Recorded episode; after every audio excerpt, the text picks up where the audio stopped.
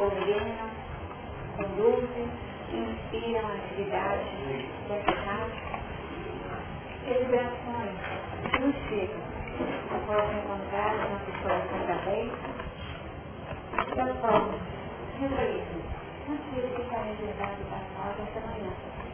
Que essa oportunidade de reflexão, de estudo, possa ampliar naturalmente nossos padrões mentais para visualizarmos com maior clareza as mensagens que nos chegam como estímulo, como aquele toque do alto que representa um verdadeiro estímulo ao nosso crescimento e a edificação do Pai de Deus. Senhor da vida, abençoa os nossos propósitos.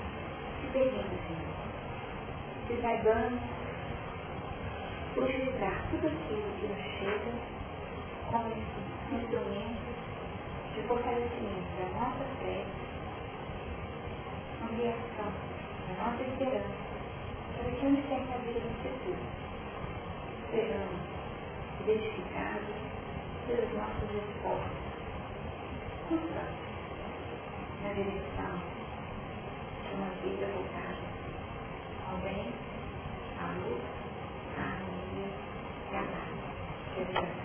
Que hora permaneça conosco durante todo o transcorrer da atividade, que a gente possa ser irradiados em favor daqueles que passam com necessidade de Deus. Nas últimas semanas, nós abordamos o capítulo 19 de forma repetitiva, tentando buscar alguns elementos que nos auxiliassem no entendimento dessa mensagem que descreve para nós aquele movimento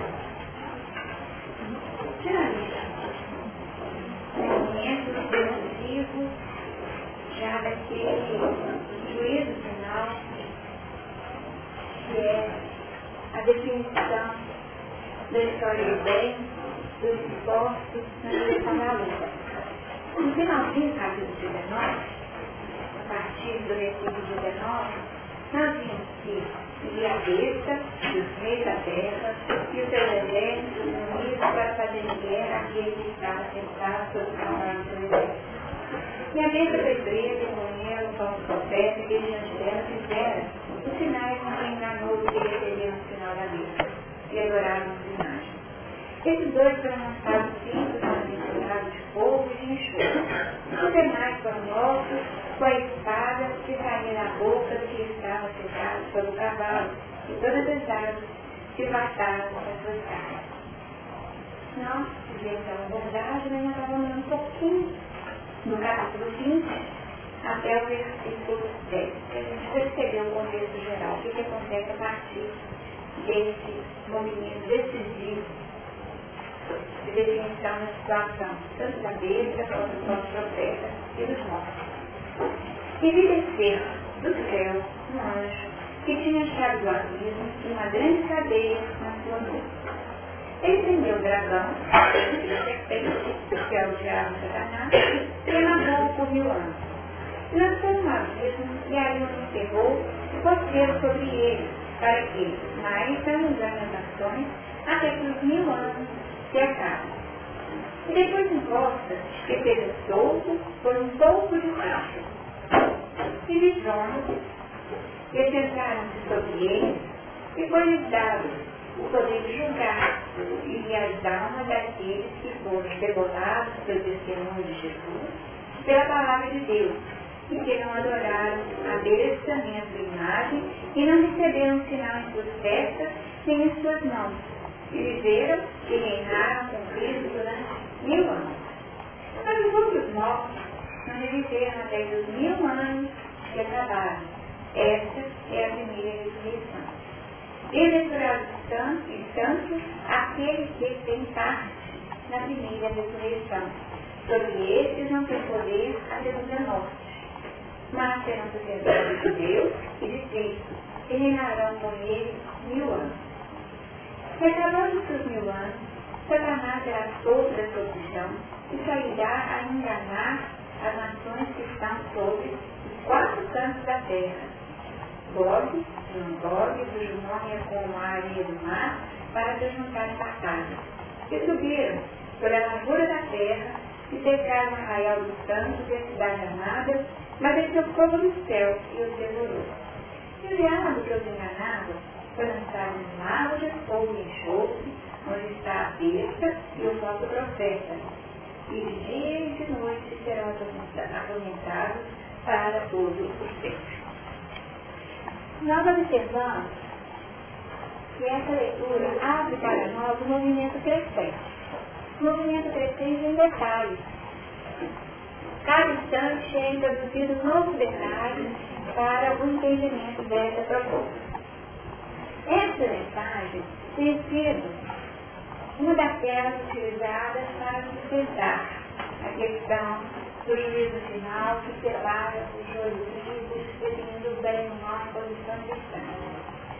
Só que, na observação de cada detalhe, nós percebemos que existe muito mais que isso. Existe aqui uma dinâmica que define etapas.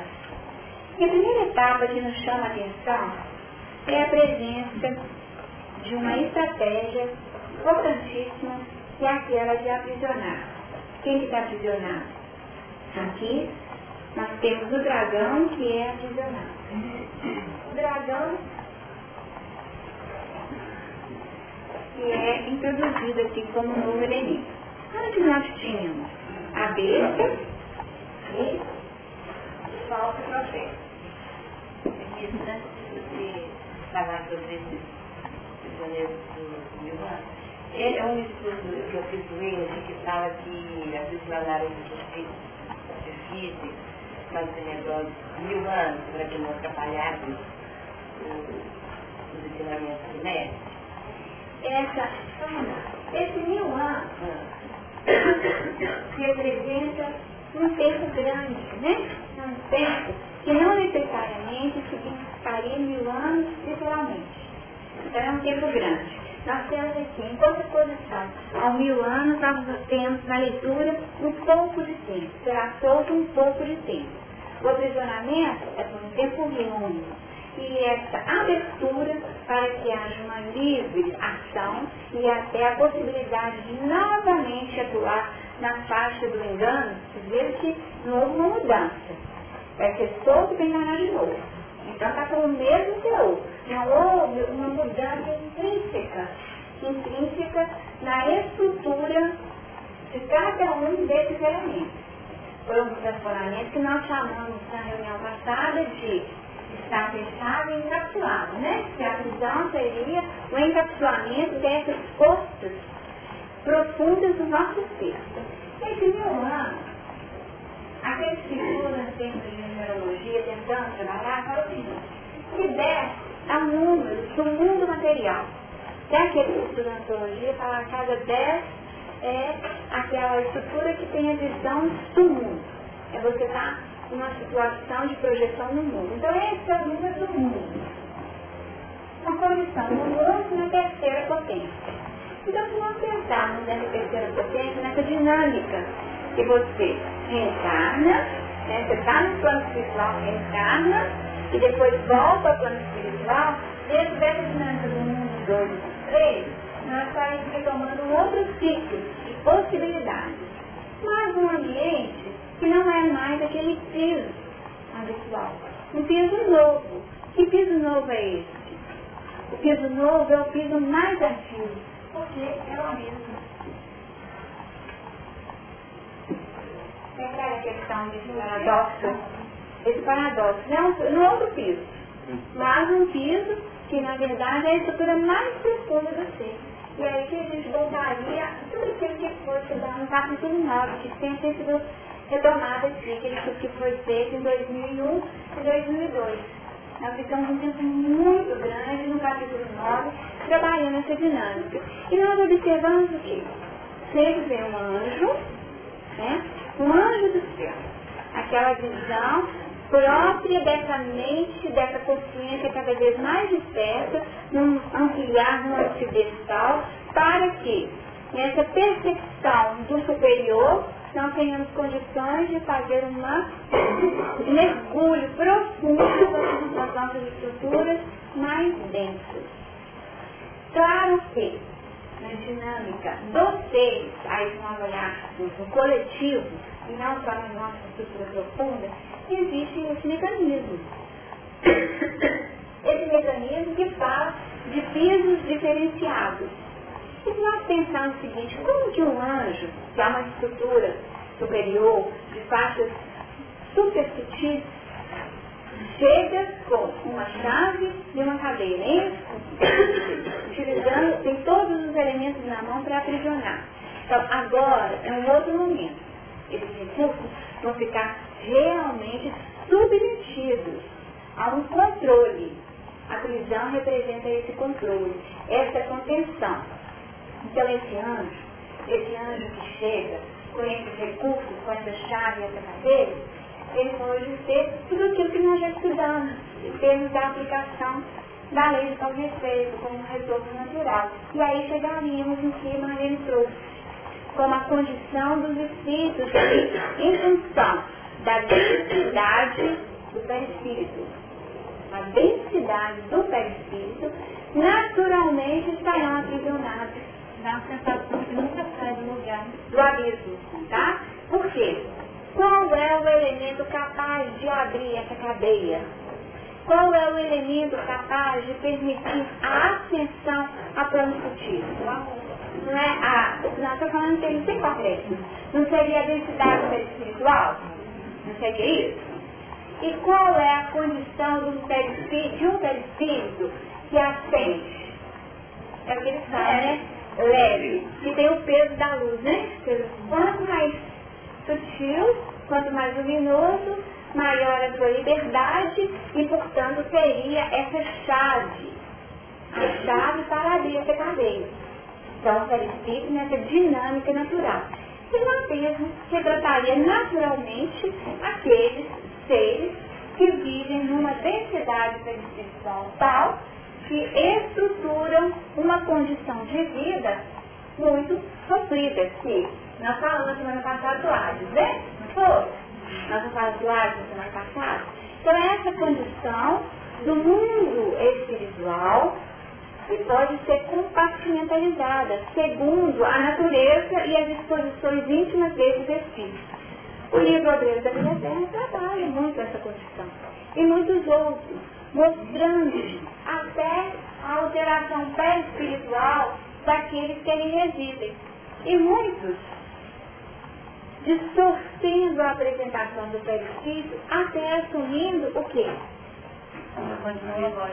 Formas animalescas, formas que podem ser a representação da ideia que eles tinham do diabo, de Satanás, tá? Como sendo a personificação das suas escolhas. Então não apenas espíritos, é, vamos falar assim, distanciados do bem, mas espíritos que optaram por um padrão de rebeldia que nutre e alimenta no dia a dia uma emissão mental que materializa no perispírito o que está no íntimo dele. Aí está lá, está besta, o profeta, está todos aqueles que acreditam. Tanto assim que quando nós buscamos o trabalho feito pela equipe da Genóvia, nós vamos perceber que aquele sacerdote, né, quando ele faz a sua pregação aos espíritos que vivem nessa faixa, é uma pregação muito diferente daquela que é feita para espíritos. Espíritos que desconhecem, equivocados, é muito diferente. Porque é uma pregação feita para espíritos que têm conhecimento, no caso. Devemos os tipos todos. E tinha uma capacidade perceptiva ampla. Mas é uma questão de direcionamento desse saber. Direcionamento. Muitas vezes a gente utiliza né, o nosso conhecimento dentro de uma estratégia de implementação do nosso interesse, que sabe que não está certo. Mas nós apoiamos a nossa conduta naquilo que é o interesse imediato. Então tudo aquilo que é imediatista que valoriza os padrões do mundo, tudo aquilo que é material, e ali nós podemos colocar dentro da visão da ilusão mesmo, né? Na área da matéria, nós teríamos um comportamento que iria alimentar cada vez mais a, o povoar do abismo, o povoar do abismo com as nossas criações mentais. Então, uns são atraídos pela ignorância e uns que foram presos pela inteligência cometendo mal. Nós vamos dizer o seguinte, os mortos, os mortos, você lembra que nós tínhamos feito a semana passada? Dois grupos, você lembra? E nós até estamos muito engraçado, né? A gente poderia surgir a, a, a dúvida. Por quê? A besta foi presa e com ela qual o profeta, tá? E os demais foram mortos com a espada que saía da boca do que estava sentado sobre o cavalo. Quem são os demais? Os demais foram todos aqueles que foram seduzidos. Tá? Os reis, tá? todos aqueles que foram seduzidos e caíram no pecado de adorar a besta. Então caíram, caíram naquela sedução e foram engordados. Porque a questão, sem dúvida, porque acharam muito interessante, é tanto que houve um pesar. Não houve um pesar nas passagens anteriores, quando eles viram que a a besta, né? A, a mulher de púrpura estava lá e cadê? Onde as joias, onde o poder, onde tudo, né? Ninguém era, seria tão grande como a Babilônia, aquele pesar, no lamento. Esses todos que viveram esse lamento, eles foram submetidos e foram mortos, tá? Com a espada. A espada que representa a justiça e ao mesmo tempo representa o que, que nós falamos? Palavra de Deus. Então a palavra que vem de cima, essa palavra de Deus, define Está errado. Essa vida não comporta mais. Aí nós já saímos de fora para trabalhar dentro. Então esses elementos ficam mortos. Vocês viram o que, que acontece na leitura, na sequência? E os outros, mas os outros mortos não reviverão até que os mil anos se acabaram. Esta é a primeira ressurreição. Eles vão ficar no estado como se fosse de morte aparente. Tá? Morte aparente. O que nós podemos entender por morte aparente? Impossibilidade de agir. Impossibilidade de agir. Limitados na expressão e até no resgate dos componentes aos quais eles estavam familiarizados por indução da letra. Então é como se eles estivessem tamponados. É mais ou menos o seguinte, eu não posso falar de sorvete num lugar onde ninguém deu sorvete. E aí eu falei assim, não existia um negócio, gente, era geladinho, com um sabor agradável, para ninguém dar notícia. Que é isso? Existe isso. Então não é que é a ideia, por mais vaga que ela seja, ou até por mais viva que ela seja, esse não encontrará ressonância. Esse é estar numa condição de mortos e não reviverão. Hã? Então eles estão aí nesse tensionamento transitório. Esses mortos, então, viveram com ação da misericórdia. Porque nós não vivemos falando aqui, repetimos muitas vezes que todos salvarão, todos se salvarão. São pequenos que dormem. Os santos que dormem, exatamente. Então essa morte está nessa condição daqueles que estão aparentemente, aparentemente, vivendo numa faixa de pouca liberdade de ação, mas que já, já apresenta em si uma medida terapêutica eficaz para a estruturação de uma evolução numa outra dinâmica. Tá? Que pode até ser, pode ser até através de uma ação contundente da dor. Tá? Só um minutinho. Não ela Isso e os dois estão na frente. É, eu estou pensando, quando você de ações mentais, aí eu pensei no pensamento, pensei nas nossas reações mentais, no espírito que a gente não entende ainda muito bem, né, não sabe o que é, no belo espírito que precisa para ele estar fazendo esse movimento. Então isso aí eu falei dentro do organismo, do nosso mais íntimo, nós conhecemos. Eu posso pensar que o nosso carro é, é o falso profeta, Pode, sem dúvida. Porque o falso profeta, quando ele vem como uma ideia, né, que inspira, tá? Então nós começamos a elaboração das ações a partir das ideias, não é? Então os profetas chegam na sua ideia. A ideia é acolhida. Passa pelo metabolismo profundo das propostas da serpente, do dragão, até que nós efetivamente consolidamos quando nós nos curvamos. E aí o nosso pecado é consumado na adoração a Deus. Aí nós estruturamos a linha. Meu caminho agora é esse. Começa, passa pela dinâmica e consolida na vida. Nós trabalhamos muito carro, uma coisa muito pejorativa, né? E, e ele não, não é. É, é apenas a nossa visão, então é o falso, né? É a visão. Karma, karma, de forma pejorativa, essa é a nossa criação, porque se mesmo é um dinamismo, né? É do abismo, não. É. Eu estou olhando assim. Eu vou vou aproveitar a colocação do carro só um minutinho, tá? Os dois. É, nós observamos um comportamento que traz significa ação, né? Então, se nós estamos percebendo que vida é ação, é movimento, é mudança, então karma faz parte da dinâmica da vida. Porque nós aprendemos muitas vezes pelo ensaio e erro. Não é isso? Muitas vezes. A gente tenta, não deu certo, como a tenta de chá, né? Você lá. Tenta uma, tenta outra, não é isso? Até que você encontra. Ah, você encontra a, a, a chave correta e consegue abrir a porta. Alguns conseguem de primeira, na sorte, ou olha primeiro, ou olha para, faz uma análise. Cada um com sua outros não olha nada, não. Vamos pensar aí, vamos ver o que que dá. Tá certo? Então, cada um lida com os elementos que nos chegam, que na verdade são um instrumental didático com o nosso crescimento, de forma diferenciada. É nessa utilização que está a unicidade do ser. E é o diferencial de cada um. Cada um segundo o seu modo. E nessa utilização segundo o seu modo, os resultados, naturalmente, serão diferenciados. E a ação desses resultados na fixação íntima também. Só que o karma funciona como a lei do retorno.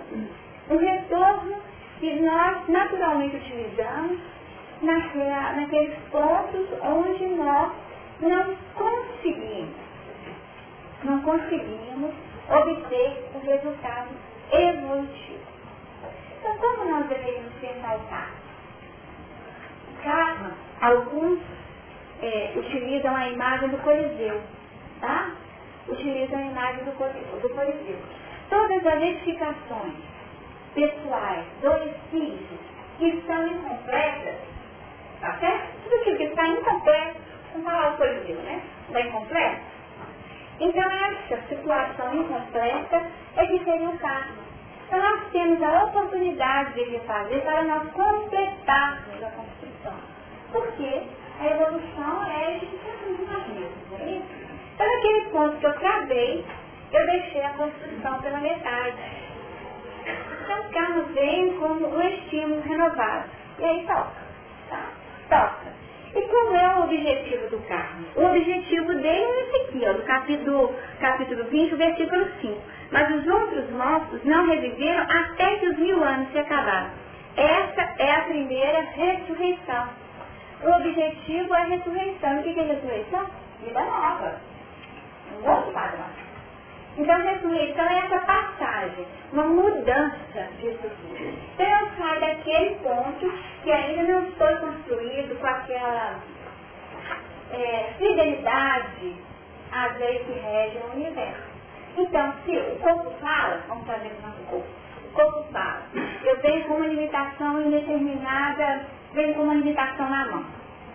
Vamos recordar lá o livro é, Memórias de um Suicídio. Você se recorda daquele personagem que ele estava na fila já para ser internado. Internado para se, submeter aos cursos preparatórios ao reencarno. Você lembra disso? Se não tiver bem filme, que eu li, mas aí vocês me corrigem. Então ele estava lá na fila e ele sabia, ele pediu, ele quis, ele insistiu, sabia que a saída dele era reencarnar. E foi.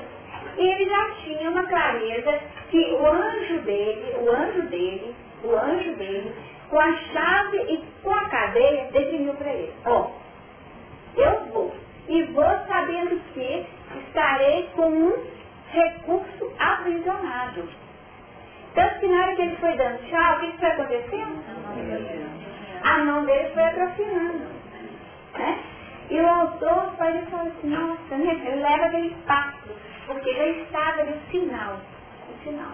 Então nós podemos falar que esse sinal orientado no perispírito dele já foi a ação da cadeia e da chave que trancou. Isso vai ficar chave. Como se fosse um paralelo com esse aviso. Isso não vai ter jeito de tirar. Como que vai tirar?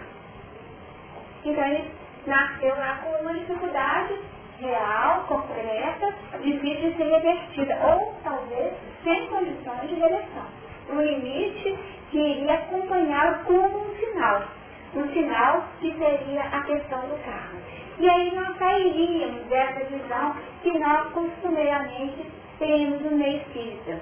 O karma como sendo aquele agente punitivo.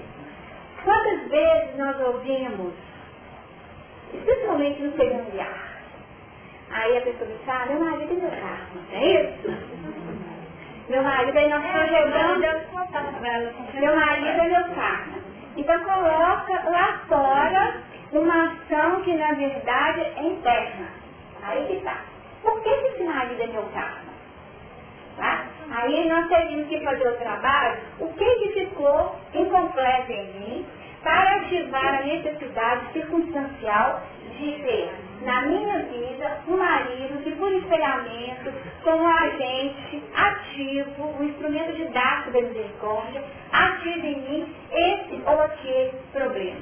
Mas tá? a Aldoninha é difícil também, né?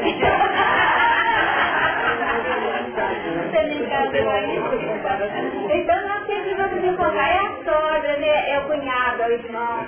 Alguns, sabe quem que era o karma de muitos? A empregada. Você fala, gente, eu convivo bem com todo mundo, consigo ter uma relação, mas fui empregada é uma morte. Não é isso? E aí nós vamos perceber por que, foi empregada é uma morte, se a pessoa fizer essa avaliação. Onde é que ficou incompleta a relação, né? Será por que com ela é a morte? Então aí nós temos que estar repensando o significado desse karma como um instrumento necessário, como uma ação da misericórdia e não simplesmente como uma punição. Porque enquanto nós estivermos vendo como uma punição externa e não dentro do padrão interno, da ação do anjo em nós, do Cristo em nós, do tribunal da consciência definindo se atrofiar da mão, ou essa deformação da nossa apresentação espiritual como personagens animalescos, mitológicos, aquela condição toda complexa, é tanto que o sacerdote aqui que faz a, a, a preleção, ele afirma e fala claramente são convenções mentais, alimentando esses propósitos de crueldade. E foi tudo. O português é claro, sem rodeios. E como que isso cai? Isso cai como, como pérolas lançadas ao vento. Não é isso? Lançadas ao vento sem um acolhimento real. E aí o que, que acontece? Com... O que, que acontece, André Luiz, na hora que ele está assistindo aquela cena. Você vendo o que, que acontece? Vendo? André Luiz começa a ficar injuriado. Você vendo? Aí ele começa a ficar, gente, mas isso pode? Aí ele começou a estabelecer um julgamento das escolhas daqueles que ali se encontravam, começou a achar de um absurdo, aí ele, ó, detectaram, né? Mudou a onda oriental. Aí é a que fez, ó, peraí. Desse jeito nós vamos criando. Tá certo? Então você tem que guardar para você qualquer comportamento, ele nas escolhas dele, para que nós nos habilitemos para um auxílio efetivo. É a legítima caridade, né? Respeitando as escolhas. Eles iam ali, davam a mensagem, falavam a verdade, tinham uma recursos de defesa, porque não negligenciaram que esses recursos eram necessários, e lançavam a semente, iam para? E à medida que a faturação Tá? A saturação. Falar assim, é, é, aquela condição íntima é de cansaço, né? Ai, chega, né? Já escutei, já escutei isso, eu sei que é isso mesmo, estou assim. Destina em ficar nessa posição.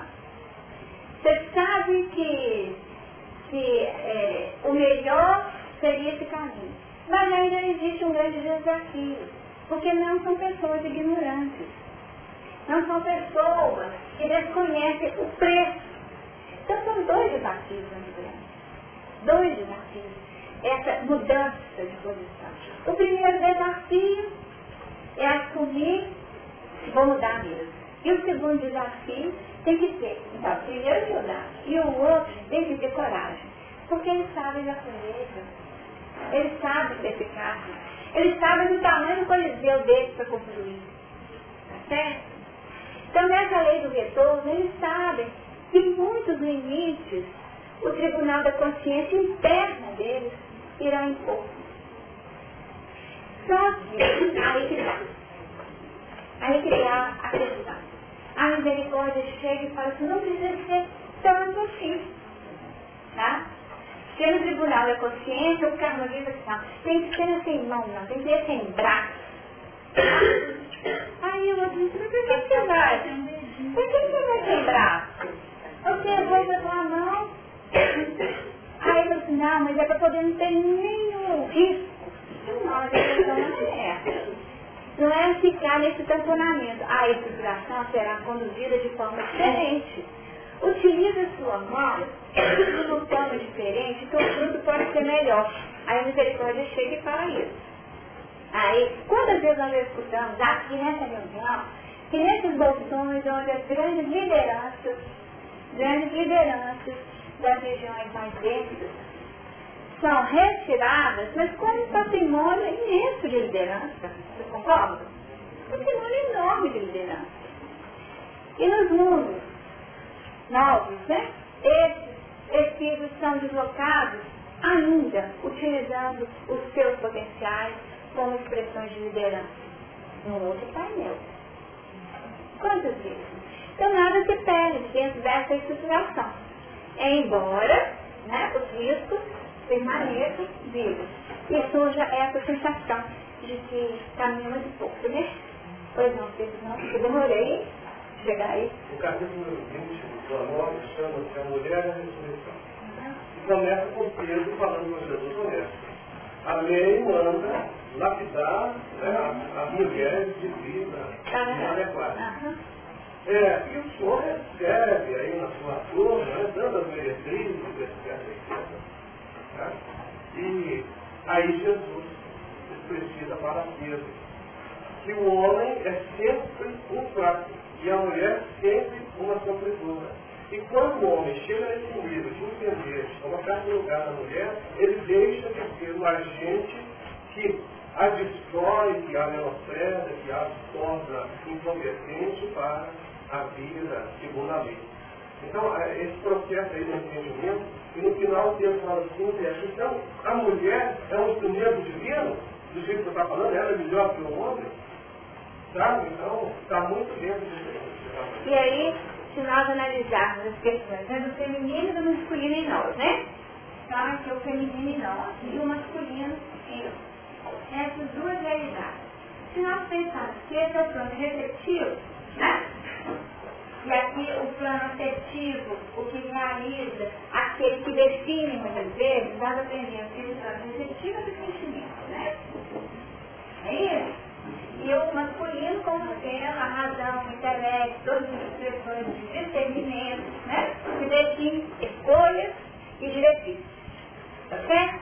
E aqui nós temos diretrizes Aqui nós temos a moldura da diretriz. No homem, no masculino, nós temos a diretriz. No feminino, nós temos a moldura que dá o tom a essa mulher da feminina diretriz. Então aí nós percebemos que nós podemos sofrer mesmo essa ação. Uma vez que nós aqui internamente, né? Internamente. Todos nós podemos agir, agir segundo os nossos padrões efetivos, mas de forma a constranger o plano repetitivo. Fechando, aí como? Aí que tá, como? Fechando o vaso repetitivo às expressões superiores. Fechando o vaso repetitivo às insinuações superiores. O masculino não. Porque não é o conhecimento distorcido, não foi o conhecimento mal utilizado, essa sabedoria entre aspas, que elegeu e construiu o trono da besta? Mas porque a razão não significa necessariamente rebeldia, essas coisas negativas. Não, aqui, eu estou fazendo, eu fazendo um alinhavo com a, a colocação do Freitas. Ele falou, a mulher é uma sofredora e o homem um fraco. Então, aqui, na fraqueza do homem, querendo impor-se, então aí, na fraqueza da razão, do discernimento, nós elegemos equivocadamente. E o que nós podemos fazer ao elegermos equivocadamente? Fecharmos o plano receptivo do fundo em nós as expressões sutis, complicando e impedindo a orientação precisa das nossas forças, que aí é Madalena, né? Uma desorientação do desejo, buscando que ele como expressão mesmo de uma falta de condução real. Aí já a geração espera para Também, pode surgir. Bom, para você, Nilson. É, eu acho que você até já respondeu, Lenise, porque eu estava lembrando daquele caso, a sonhação do, daquele que foi o barão, que reencarnou é, sem, sem expressão nenhuma física. Hum. E ele, em André Luiz Ausculta, ele estava vivendo intensamente o passado, ele ainda não tinha saído da vida. Então ele estava ainda nessa morte de mil anos. Tá? Até conseguir se abrir para a primeira ressurreição. É tanto que o instrutor fala que ali ele estava expondo aqueles é, coisas teletéricas da alma. Então nós entendemos, olha só, que mensagem interessantíssima essa que nos foi dada por André Luiz.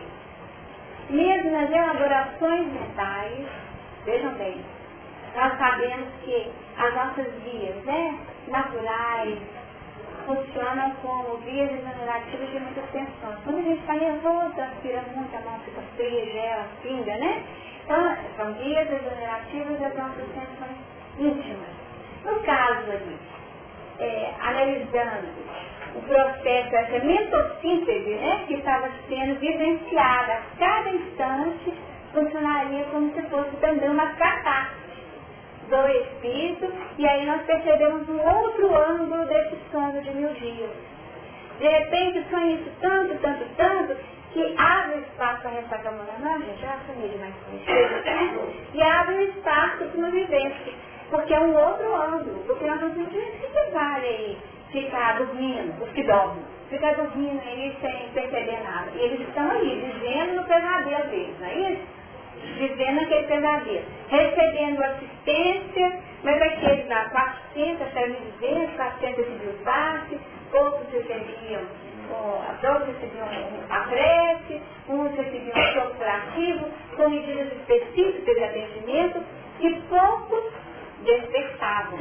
Então, quer dizer, se há um, uma exoneração das elaborações mentais através desse pensamento que é, vamos falar assim, é, alimentado né, e segregado pela mente desses espíritos, há uma drenagem, uma drenagem dos fluidos deletérios e ao mesmo tempo um esvaziar, um esvaziar íntimo.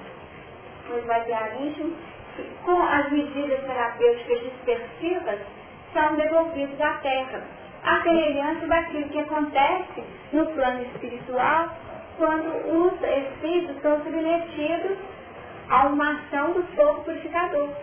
E esse fogo purificador fazendo esse papel de limpeza também, como se fosse, com, tá gente? Se fosse um parte dispersivo coletivo. Vamos dispersar essas construções todas. Vamos limpar isso. O parte dispersivo é isso. E nós observamos na leitura, que vejam bem, teve um momento aqui que foi comentado que eles não estariam submetidos à segunda morte. Não teve isso? Aqui no, no, no versículo 6, quando fala assim, mas Bem-aventurados estão, bem-aventurado estando aquele que tem parte na primeira ressurreição. Sobre estes não tem poder a segunda morte. Então aqueles que se abriram a uma experiência nova, eles estão submetidos a essa condição que de alguma forma se assemelha à ação do corpo purificador que nós é, ilustramos ali na, na posição apresentada no livro Obreiros da Vida Eterna. Beleza. Mas vamos ver. É, é uma, é uma, uma observação. A mulher, ela, ela não é tão caridosa quanto o homem quando está num. É uma observação minha, viu, gente, né? Eu acho que a mulher ainda é muito dura no, quando está em cargos de mãe. O homem é mais benevolente, ele é mais ponderado.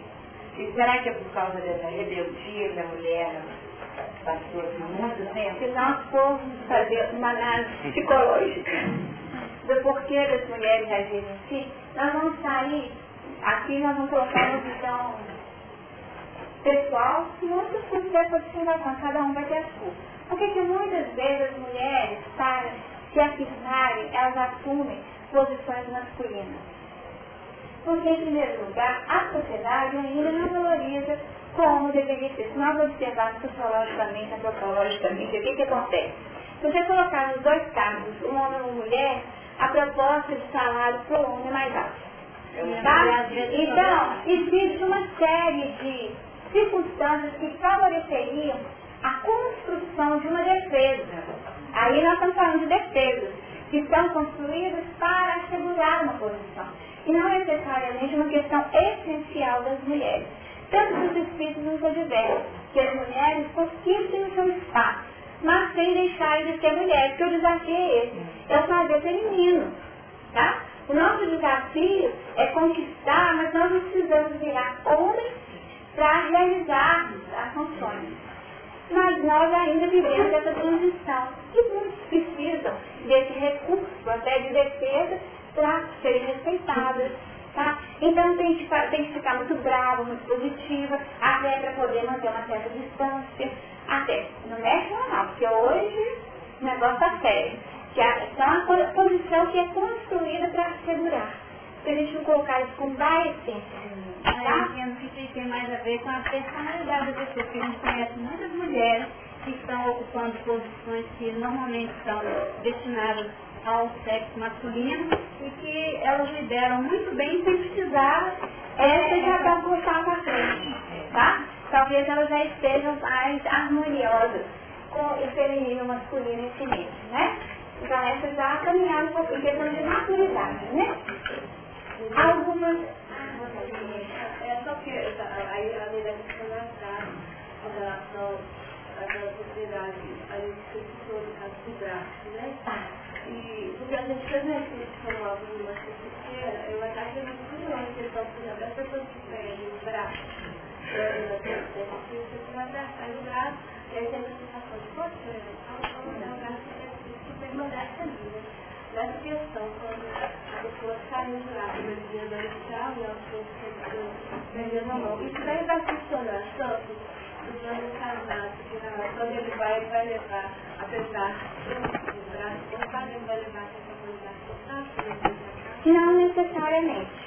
Não necessariamente, porque a ideia do ponto de vista de ser um braço amputado, né, do braço amputado, aí existem outras justificativas, e não só a lembrança do perispírito, porque funciona como aquilo que na medicina chama dor fantasma.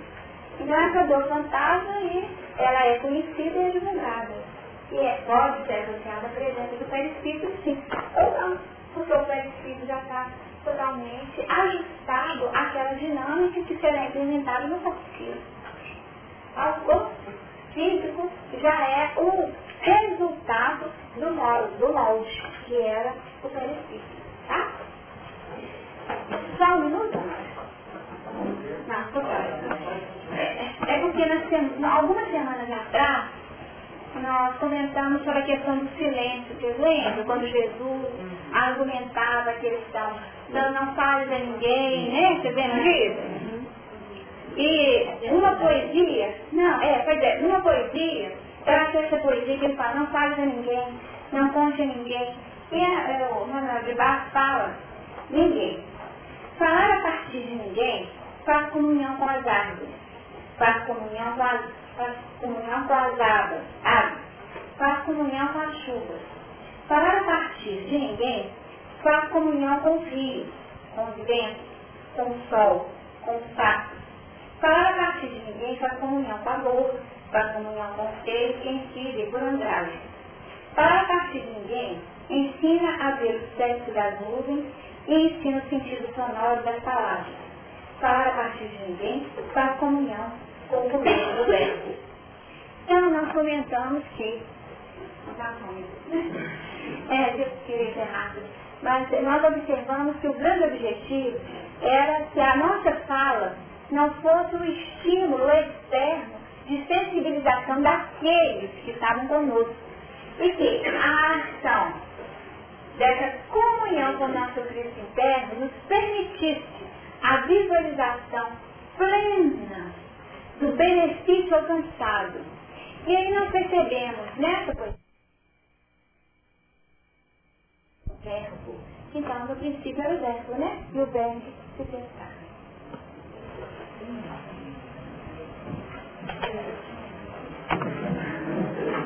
Bom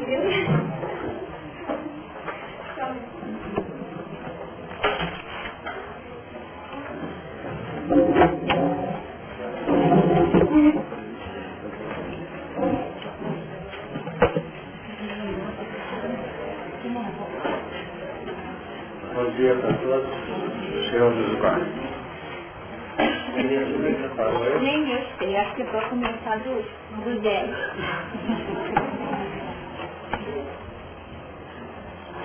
E vi descer do céu um anjo que tinha a chave do abismo e uma grande cadeia na sua mão. Ele prendeu o dragão, a antiga serpente, que é o diabo e Satanás, e amarrou-o por mil anos. E lançou no abismo, e ali o encerrou, e pôs selo sobre ele, para que mais não engane as nações, até que os mil anos se acabem. E depois importa que seja solto por um pouco de tempo. E mais um versículo, vi tronos e assentaram-se sobre eles, e foi-lhes dado o poder de julgar. Vi as almas daqueles que foram degolados pelo testemunho de Jesus e pela palavra de Deus, e que não adoraram a besta nem a sua imagem, e não receberam o sinal em suas testas, nem em suas mãos, e viveram e reinaram com Cristo durante mil anos. O mecanismo do progresso dos seres tem pontos importantes que nós não podemos desconsiderar. Normalmente aqueles que se apresentam, se aproximam do plano da espiritualização consciente, ele vai arregimentando as informações, vai tentando digerir esses valores e se entrega ao processo de tentar ser melhor no cultivo das boas expressões, das virtudes, no cerceamento, se preferirem, na contenção das próprias manifestações instintivas. Mas na medida que a gente vai compreendendo a sistemática reinante em todo o mecanismo no universo, que é na Terra, do próprio universo, nós vamos observar que já comentamos muito isso aqui quando falamos da manifestação da ira de Deus, e o processo da aprendizagem ele primeiro surge mediante a chamada dor evolução. As experiências vão embatendo o ser de maneira sequencial, ele toma muita chuva, ele desencarna de frio, ele desencarna afogado, ele desencarna pelos acidentes. E o meio ambiente a expressar pela própria reflexão das entidades em evolução, o pensamento divino em favor da nossa aprendizagem. Então vamos ter em conta isso. Isso no que diz respeito ao desenvolvimento da inteligência, em que a criatura vai criando recursos de segurança pessoal, que possa garantir o seu instinto de sobrevivência, o seu instinto de sexualidade, de reprodução, enfim. Vai acontecendo isso. Quando nós penetramos no contexto da legítima felicidade, que já é decorrente não apenas de estarmos protegidos, seguros no contexto de nossa caminhada, entra também os aspectos de ordem moral que garantirão um sistema diferente de bem-estar e de reconforto. Não basta eu estar protegido no ambiente e me garante do frio, me, me sustente o estômago, e, enfim, me dá um processo amplo de bem-estar e segurança, se eu tenho um filho, um familiar, um amigo esteja no relento. Aí já entra aspectos de fundamentação moral. E esses aspectos de fundamentação moral, eles vão surgindo na medida que a mente vai desabrochando também. Se a mente desabrocha em minhas ilusões que sorteiam a nossa inteligência no contexto da comunidade constante, os planos morais também vão se expressando dessa forma. Só que eles vão trabalhando a nossa intimidade e nós, às vezes, não compreendemos, porque os interesses do bem-estar, do reconforto, do modo imediatista, superam o impositivo da consciência que grita mas nós não abrimos mão de determinadas seguranças relativas. Você não está triste aqui dentro que tem um filho da fora, vai lá buscar, mas eu vou lá buscar. Aí fora tem um perigo, não vou chegar nem no portão. Aí começa a ver. Então nós abrimos mão daquele impacto, daquele grito da consciência e vamos mantendo aquele reconforto relativo. Até que em determinados instantes esses lances, vai lá, não vai, vai, não foi, não foi, aquilo vai até que instala um mecanismo chamado remorso e que começa a bater na nossa cabeça. Mas o remorso permanece em processo de reciclagem por muito tempo.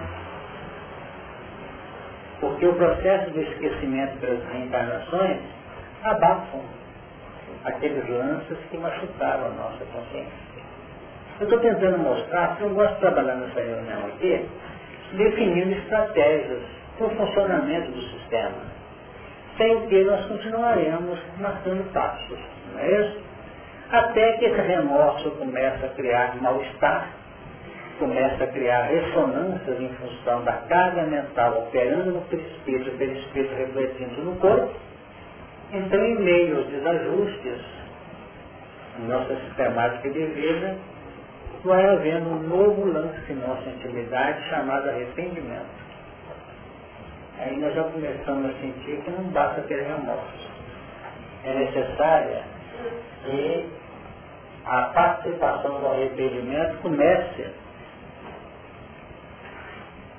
a instigar a nossa tessitura, a nossa organização psicofísica com vistas a uma busca de uma estabilidade, já que a instabilidade do remorso já está criando dificuldades pessoais, dificuldades de bem-estar e de uma plena, ou de um pleno usufruto da euforia e da alegria.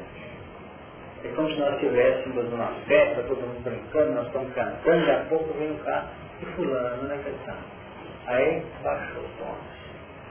Então o arrependimento é um passo a mais que já foi bem estudado aqui.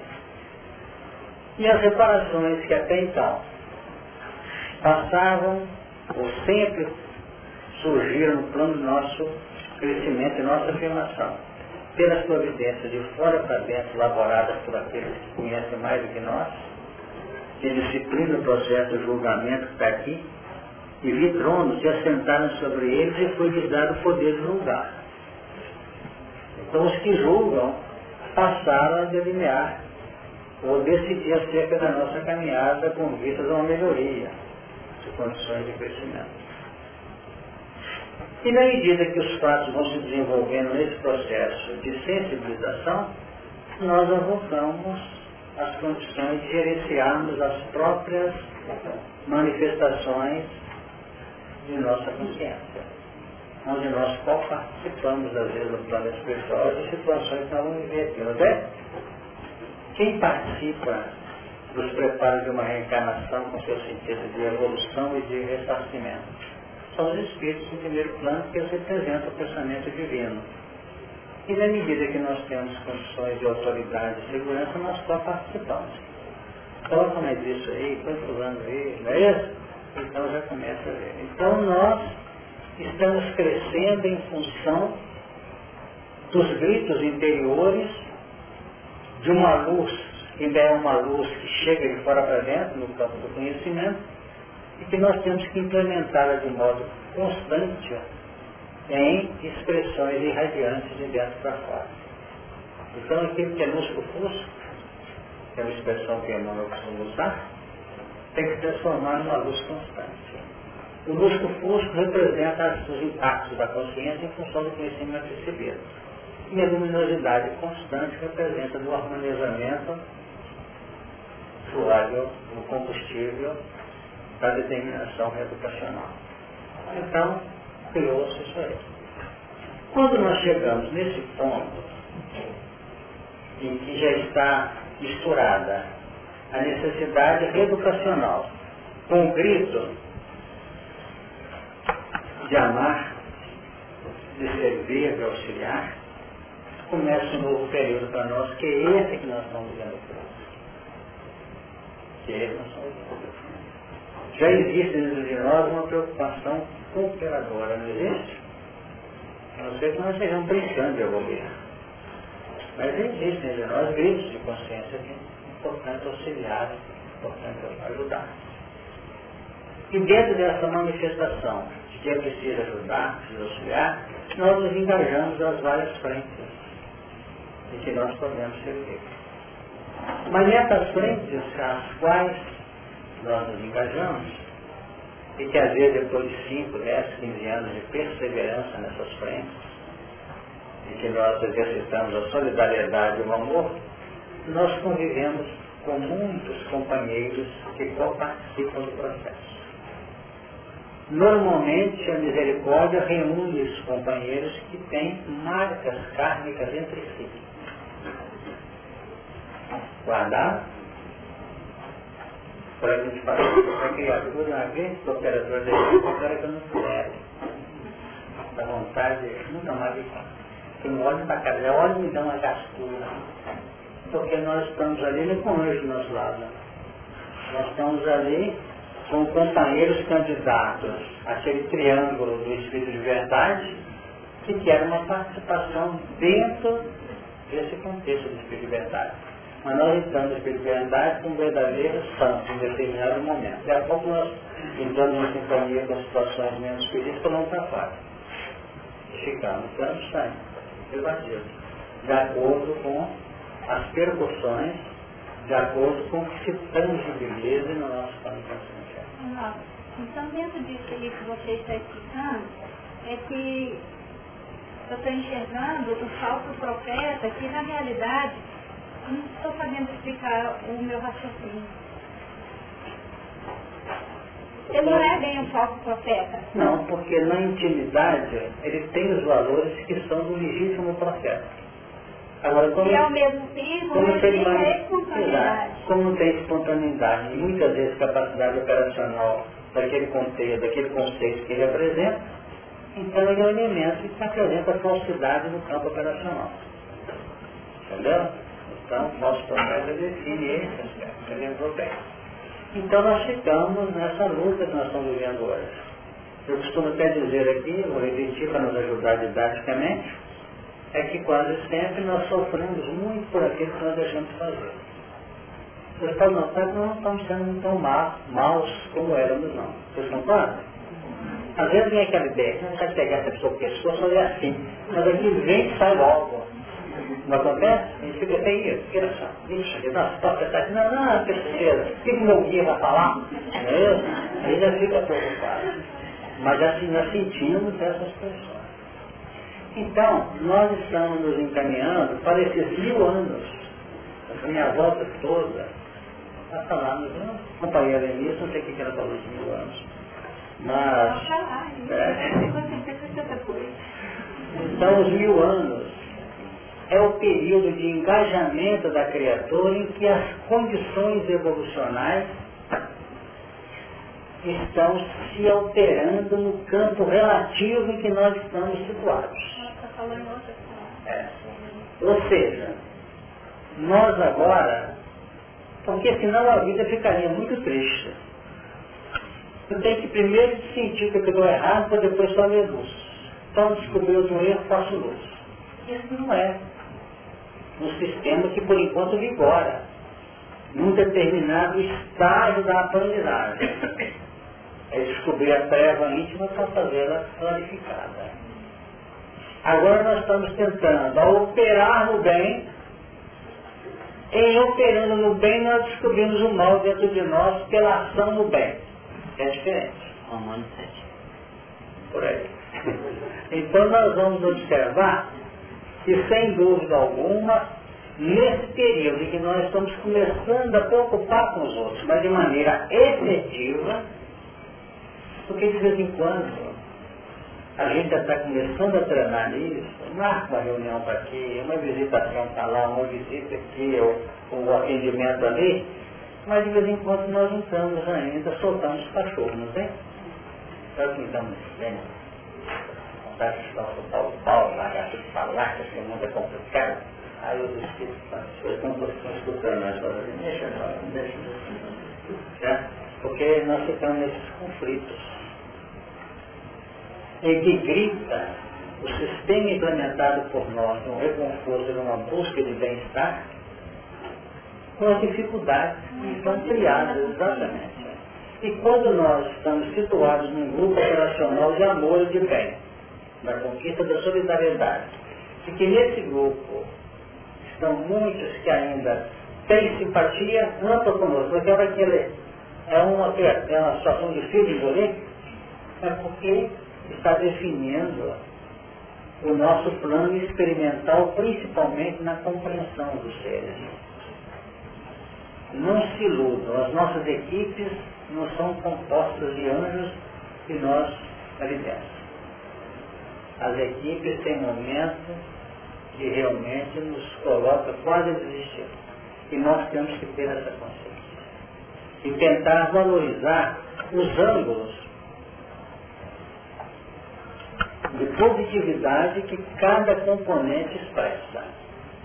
Porque se preocupar com os ângulos escuros da personalidade dos nossos companheiros, nós não estaremos garantidos por muito tempo nessa equipe. Então nós temos que aprender a sorrir para eles, embora tem momentos que eles aprontam. Como nós também aprontamos para eles em determinados instantes, nós não somos só de fronteira. Agora, nesse momento nós vamos amarrando Satanás. Porque estamos mudando o sistema. Nós estamos evoluindo pela capacidade de criar o semelhante pelo amor. E depois que passa um gente fala assim, eu fui lá para ajudar na reunião mediúnica, até tentei ajudar os espíritos que comunicam, não é isso? Mas como aprendi? Hoje eu sei, depois de cinco anos de reunião, cinco anos de reunião, que eu não sabia nada naquela oportunidade. E nós vamos lá, sabe por quê? Nós vamos tentar ajudar os cristãos. É? Pois é. Também. E nós então mudamos de plano, focando a nossa ação junto. Agora, isso aqui diz respeito àquelas laçadas da espiralóide que nós fazemos. Então, enquanto nós estamos rodando um sistema setenário de, de espirais, nós estamos trabalhando com o acervo que nós conquistamos através dos milênios, dos séculos. Até que chega um momento que nós vamos começar a ser novamente trabalhados com vistas a novos ângulos. Vocês acham que tem, quem tem uma responsabilidade de cooperar numa estrutura social, religiosa, espiritual, psíquica, de uma cidade está gabaritado a participar de uma equipe na administração de uma galáxia? É óbvio que não está. Nós não vamos pegar uma criatura brevetada para dirigir aqui um, um técnico, que ele joguei aqui, num lugar, que sai do vento assim, e chegar colocando no Airbus 340, coisa parecida, que ele vai estar perdido naquele equipamento lá. Então tudo representa estágios. Por isso que nós temos anjos caídos, que às vezes entidades de alto padrão, de alta expressão, ainda se veem suscetíveis de quedas. Então esses mil anos são naturais de uma linguagem simbólica, de um tempo mais avançado, definindo a espiral em que cada lançada representa 2.520 lances na nossa estrutura, que nós dividimos em 1.260, com mais 1.260, tempo, tempo, e nós vamos notar que daqui a pouco nós estamos sendo testados, porque aquilo que é amor, que garantia a nossa sustentação psicofísica, ou psico-perispirítica na vida espiritual, já passou a ser justiça. Porque o amor, ele tem um processo de alimentação, como toda alimentação tem lá, o tempo de validade, não tem? Hum. Vários dias, conserva na geladeira, né? Então eu tiro esse símbolo para a minha análise pessoal. Não peguei de ideia. Porque você vai fazendo bem para alguém. Hum. Você todo dia passa com o seu carro lá e pega e leva ela. Passa lá leva ela. Já tem quatro meses que faz isso. Daqui a pouco você resolveu ir sozinho sem ela, você tinha uma dor de consciência danada. Porque você já sentiu aquilo como sendo uma obrigação. Perceberam? Sentiu? Então o amor, ele tem que ser reciclado. O amor tem que ser projetado, ele é cultivado. É. E nós notamos no processo do desenvolvimento de todas as faixas do planeta, desenvolvimento, melhoria, seleção. Então a ciência propõe isso e a própria carga que gerencia a nossa evolução é ciência. Porque na realidade o que nós fazemos hoje como sendo uma expressão assim, que não tem obrigação de fazer, daqui a pouco aquilo acaba virando uma necessidade. Então nós temos que, ao encontro dos padrões, se você chegar Desde que você, por o exemplo de passar todo dia lá e levar. Se você um dia deixar de passar por comodidade pessoal, você vai sofrer, não vai? E amor não sofre, então que é justiça. Então se você chegar, você fala, fulano, eu não vou poder te pegar a partir de amanhã, é porque eu estou com outro compromisso que eu tenho que sair meia hora mais cedo aqui, não é isso que eu estou com a outra atividade aqui. Endossou a consciência? Essa é só Não, eu vou te fazer uma pergunta que é do nosso dia a dia. Que muitas vezes as nossas expressões de caridade, de amor, é, que é o que no popular fala assim, você começa a ajudar e depois vira pecado mortal. Não é isso? isso. Então, dentro dessa dinâmica, porque para o indivíduo que vive num plano de lucidez, de conquistas, e que esse amor precisa ser modificado em suas manifestações, ele está crescendo, uhum. né? Ele está crescendo. Mas nem sempre aquele que recebe está numa mesma idade espiritual, não é verdade?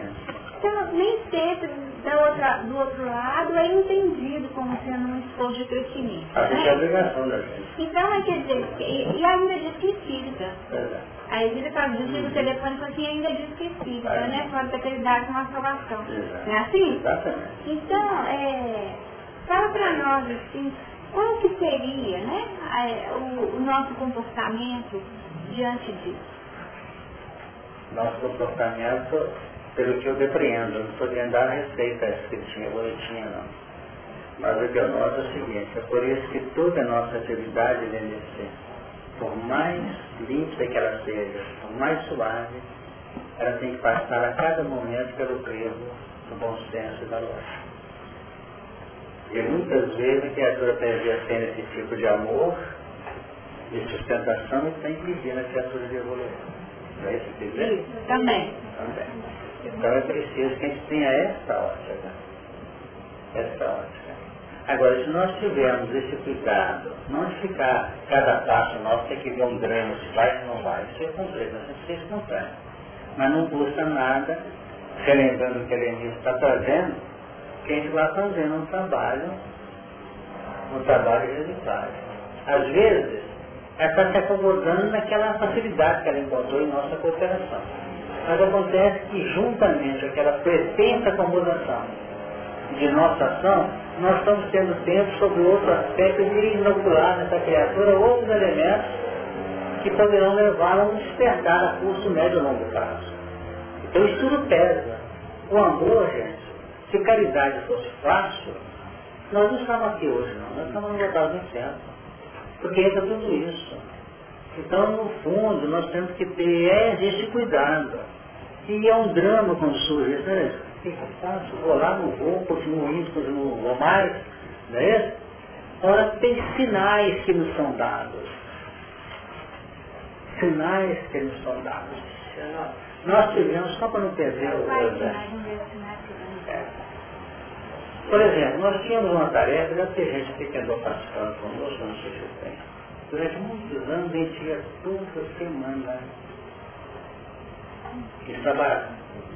Toda sexta-feira nós íamos em Sabará levar nossa cooperação. No final, o trabalho de Sabará com os kenianos, que eram condenados pelas justiça, ou eram alienados mentais, toda semana a gente levava medicamento, tudo que podia levar.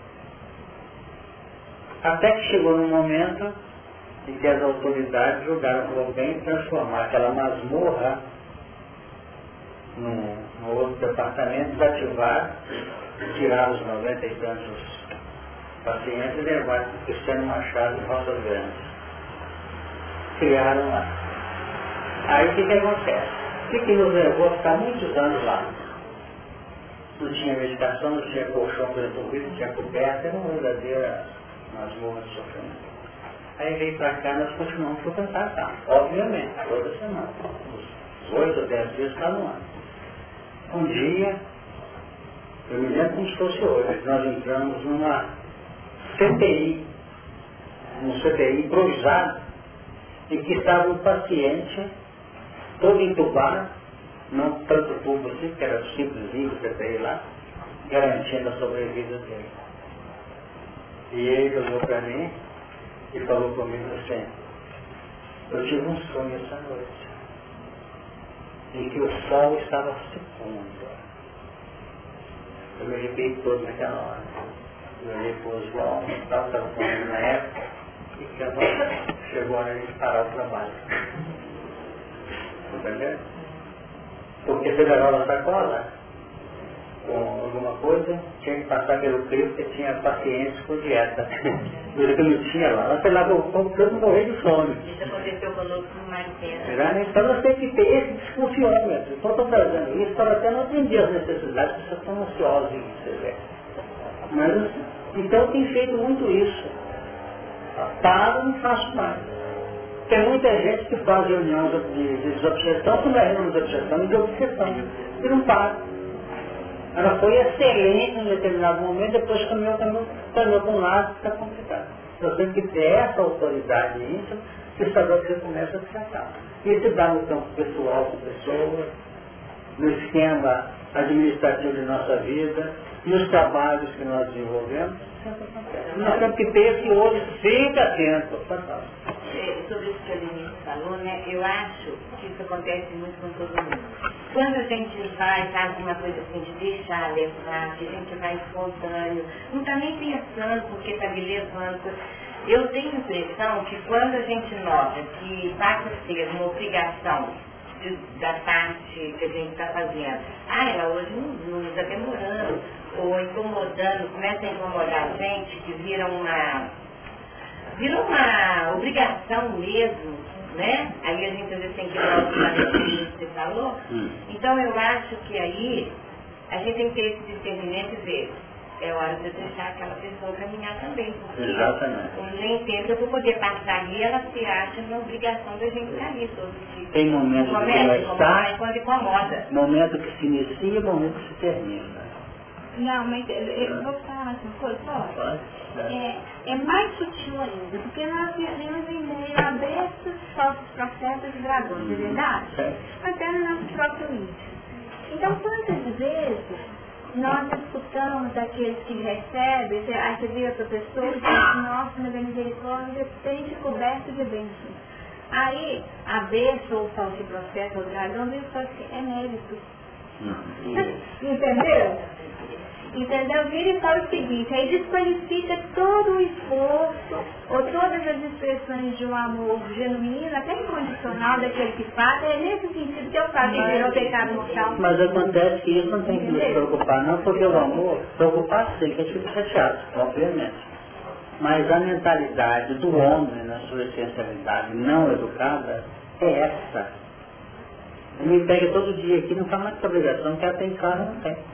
Exatamente. Não fica tanto. Quando você vai, é, então não sai da vossa mão esquerda, não é isso? Não sai da vossa mão esquerda que vem direita. Eu, eu estudo muito mais esse capítulo do Evangelho segundo o Espírito do que o capítulo 15, que fala com a verdade na salvação. Porque um dos pontos que está travando a gente é essa preocupação que nós temos com a conceituação alheia. E conceituação alheia para mim não pesa nada entre aspas, pode pesar até tudo, mas em princípio não pesa nada, porque eu não estou aqui vivendo em função do povo. Em função do povo eu tenho como carinho que eu possa ter, e eles representam os elementos da minha volta, a grande instrumentalidade do meu crescimento. Agora eu ficar analisando o pensamento dos outros, na casa da gente não. Você faz, faz, faz, o dia que você não fez. Chegou lá. Pois é, mas é assim mesmo.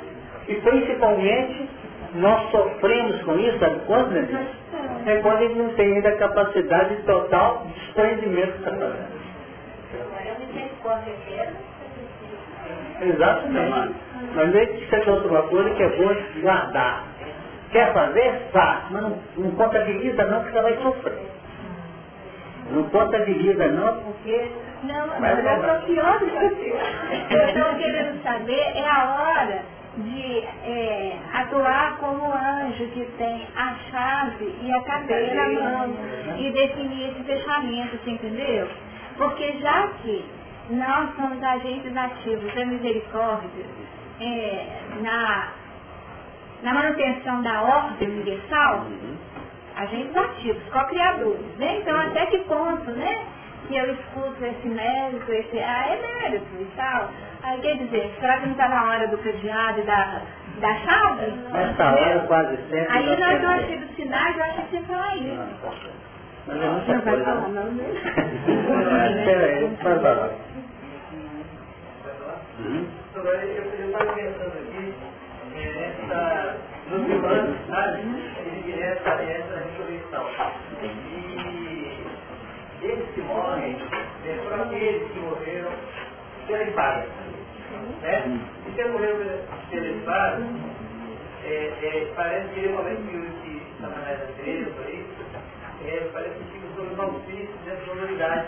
Sem dúvida, porque... Né? Para poder fazer implementar né, aquela canhadura da, da, daquela morte que foi terminada.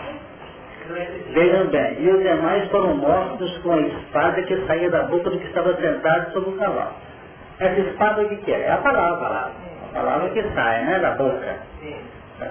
Então nós notamos o seguinte, que temos aqueles que são mortos por essa espada que define o que está acontecendo. Nós estamos sendo mortos agora, graças a Deus, por essa espada.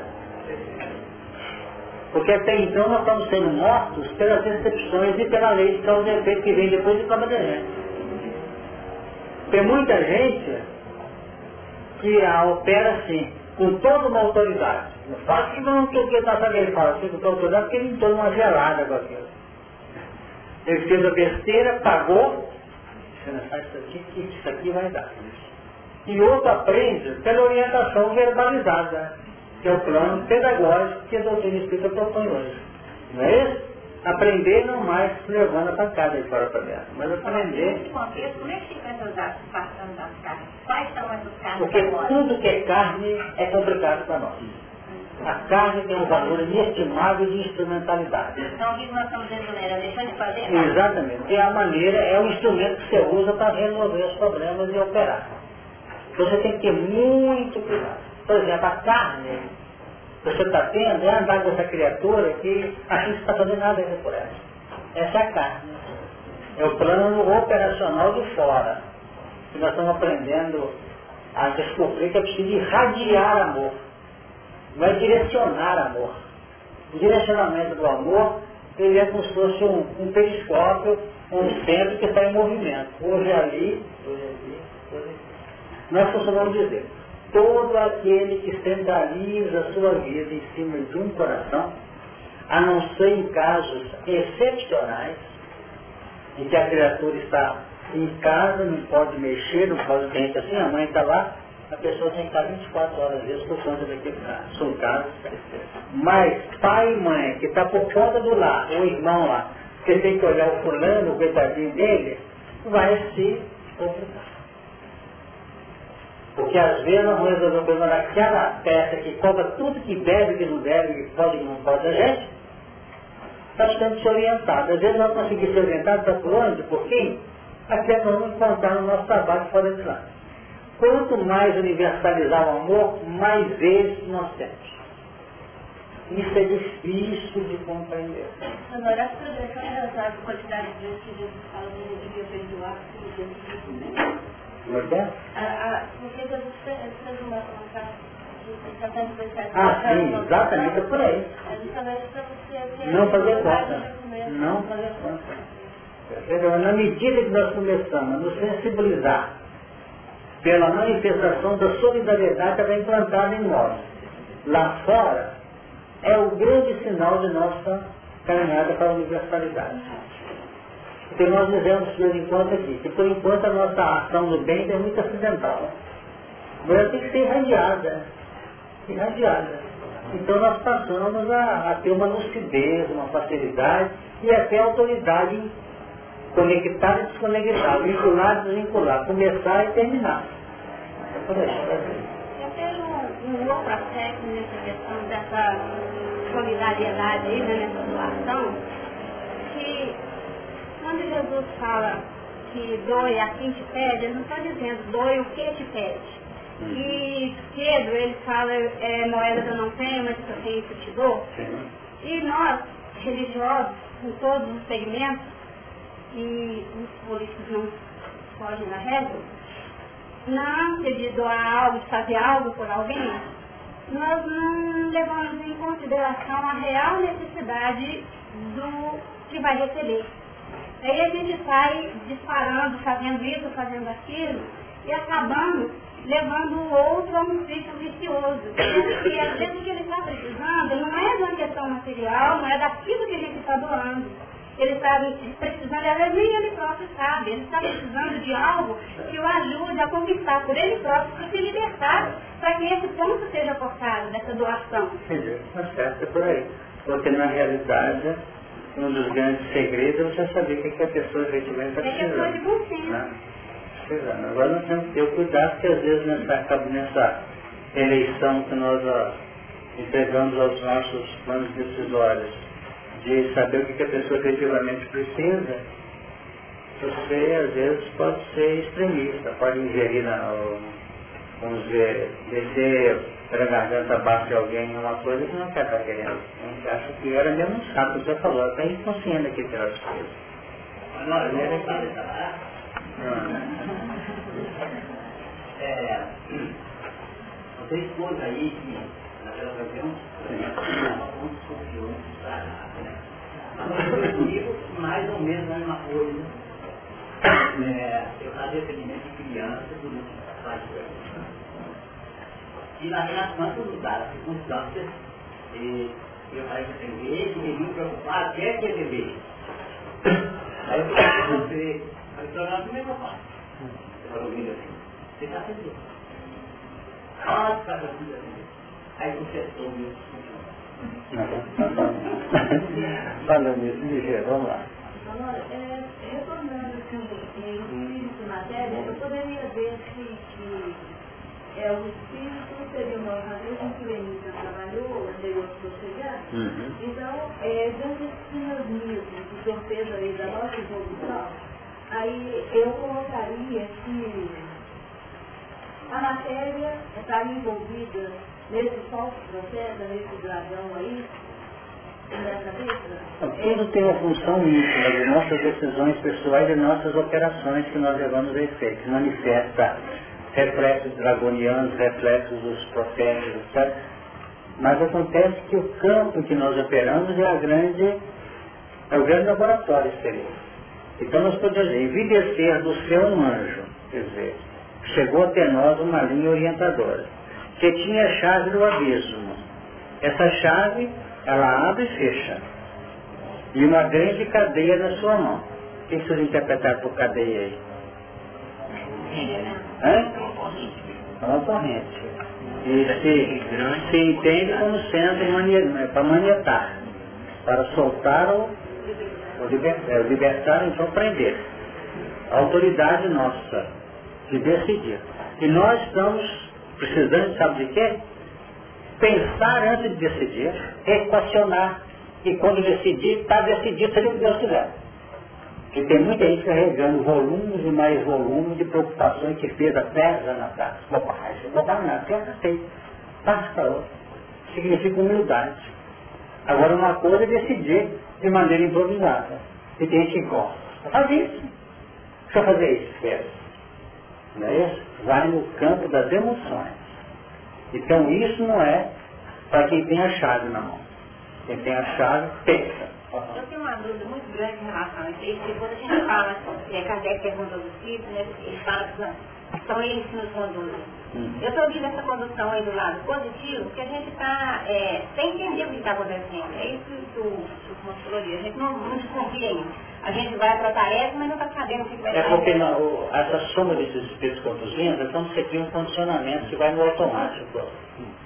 Não é isso? Não no automático. Você vai tomar uma decisão, e você fica olhando, você está no campo do tóxico, a pessoa não tem nenhuma experiência nessa área e está ótimo. Então ela tem vontade, começa a surgir umas coisas na cabeça. E os espíritos estão lá, tem um monte de espírito, essa aqui vai. Não é isso? Mas por enquanto não tem ação sobre nós, tem? Não tem ação. De um lado está um monte de espíritos querendo ver você pegar fogo, do outro são aqueles que nos protegem. Aí chega um momento em que você faz a concepção. Depois, repete, segunda, terceira, daqui pouco já começou a ver conexão. Conexão da você está debaixo da pressão outro. Aí perguntaram ao Chico, e esse estou debaixo de uma subjugação violenta das entidades? É responsável por aquilo que está fazendo? É. Porque o processo não é agora, está vindo de longe pelas experiências que a pessoa teve, pelos avisos, pelas orientações, pelos esclarecimentos, perceberam? Então, não existe na justiça divina um processo em cima de um ato isolado, que às vezes é uma consequência natural de vários anos, até de séculos. Mas eu estou vendo lá positivo. Eu estou tirando, saindo desse, dessa condução difícil. Eu estou imaginando uma condução positiva agora, Sim. comentou, nos colocando naquela área. Eu estou sendo conduzido. Ah. Então, mas eu não tenho consciência ainda dessa condução, o que vai dar dali para frente. Então, assim, é uma forma inocente de eu estar sendo colocado. Depois que eu descubro que eu já eu estou fazendo bem, eu vou descobrir o dó que está em mim. Sabe uma coisa? Eu já falei isso aqui, eu vou repetir, que o gente vai entender.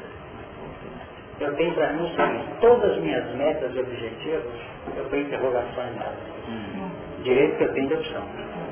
Mas uma meta não abro mão. Minha reeducação, meu crescimento e minha capacidade de amar. Essa é a minha proposta.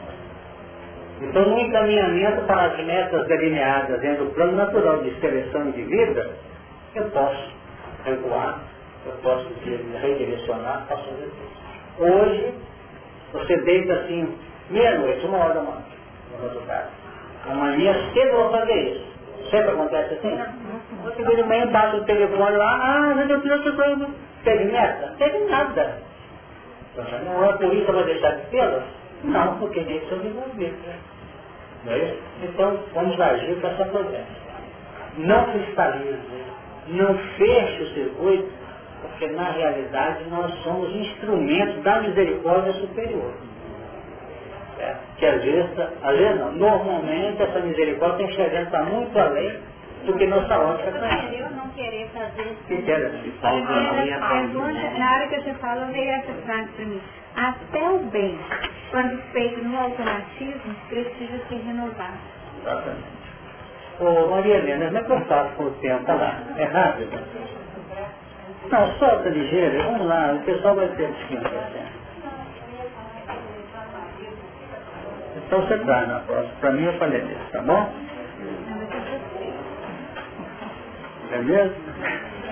Paulo plantou a bola revolucionária, o crescimento do intimamente. Por aí.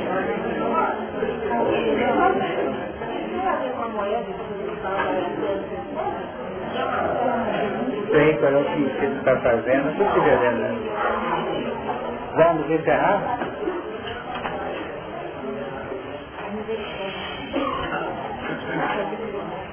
Senhor Jesus,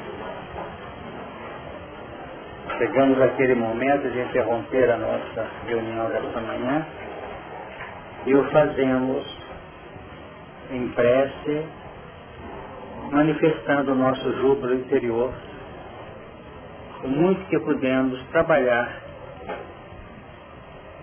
ante as necessidades imperiosas de nosso crescimento. Pedimos que vossas luzes e bênçãos, que aqui circularam sob a tutela da misericórdia, permaneçam conosco, ajudando-nos no discernimento. Que possamos, ante o muito que nos tem sido oferecido, selecionar aquilo que efetivamente represente nossas necessidades fundamentais de aprendizagem e de cooperação que tenhamos novas oportunidades como esta, instaurando em nosso espírito aquele desejo de crescer com segurança e humildade, capacitando-nos nessa proposta de crescimento, nos inclinar no campo de nossas ações, de nossos esforços, a fim de que o crescimento seja efetivo, seja objetivo.